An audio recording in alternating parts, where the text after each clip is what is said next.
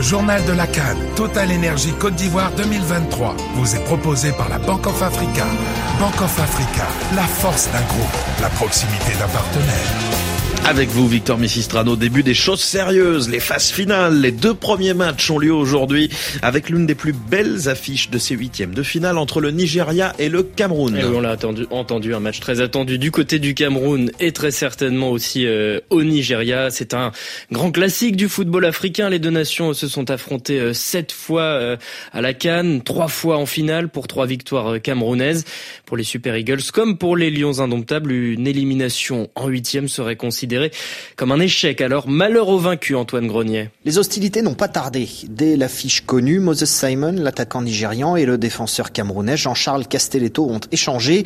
Coéquipier à Nantes dans le championnat de France, les deux joueurs en ont profité pour se chambrer un peu. We spoke.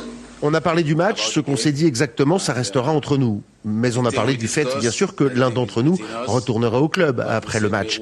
Je lui ai dit que ce serait lui, il m'a dit que ce serait moi. On verra bien. Un Nigeria en confiance après deux succès sans prendre de but, de quoi lui conférer un statut de favori que le sélectionneur camerounais Rigo Bersong lui laisse volontiers. Depuis la compétition, on n'est pas privilégié, hein, donc. Euh... Nous préférons rester dans cette philosophie, mais bon, nous allons mettre cette équipe en difficulté et on va se battre pour que nous puissions continuer la compétition et compter pour cela sur le possible retour de Vincent Aboubakar. Blessé à la cuisse avant même le début de la Cannes, le meilleur buteur de la dernière Coupe d'Afrique a repris l'entraînement collectif. Un renfort de poids, même si, avec six buts encaissés en trois matchs, les Lions indomptables auront surtout besoin d'une défense solide s'ils veulent prendre leur revanche sur un Nigeria qui les avait éliminés à ce stade de la compétition il y a quatre ans et demi. Antoine Grenier, Abidjan, RFI. Rendez-vous 20h, euh, temps universel Nigeria-Cameroun au stade Félix Oufouéboni d'Abidjan. Match commenté sur RFI prise d'antenne 20 euh, minutes avant le coup d'envoi avec Sofiane Amazian en studio. Christophe Jousset et Joseph Antoine Bell seront en tribune. Un peu plus tôt se tiendra l'autre rencontre du jour. Elle sera aussi à suivre sur notre antenne et peu auraient misé sur une telle affiche avant la compétition. Et eh oui, Julien, un, duel inattendu à Boaké, Angola, Namibie. Les Angolais sont sortis premiers d'un groupe avec le Burkina Faso, la Mauritanie et l'Algérie. Ils égaleront leur performance de 2008 et 2010 en cas de qualification. De leur côté, les Namibiens atteignent ce stade de la compétition pour la toute première fois. Parmi les grosses surprises de, la compétition, cette victoire face à la Namibie et ce match nul contre le Mali. Les Brave Warriors ne sont pas rassasiés, ils veulent continuer à créer la sensation.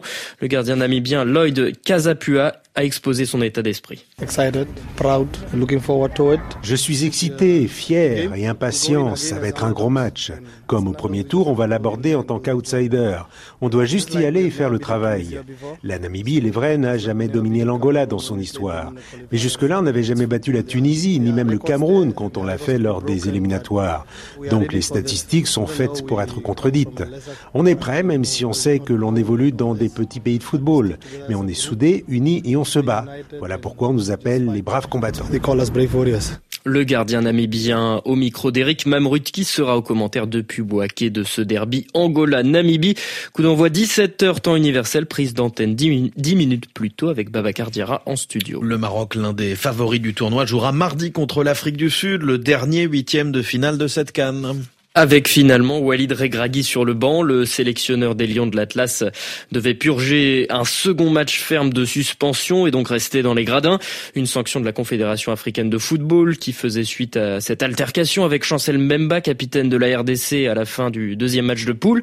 La CAF a annoncé hier finalement l'annulation de la suspension et de l'amende infligée à Walid Regragui à la suite des arguments de défense avancés par la Fédération marocaine de football.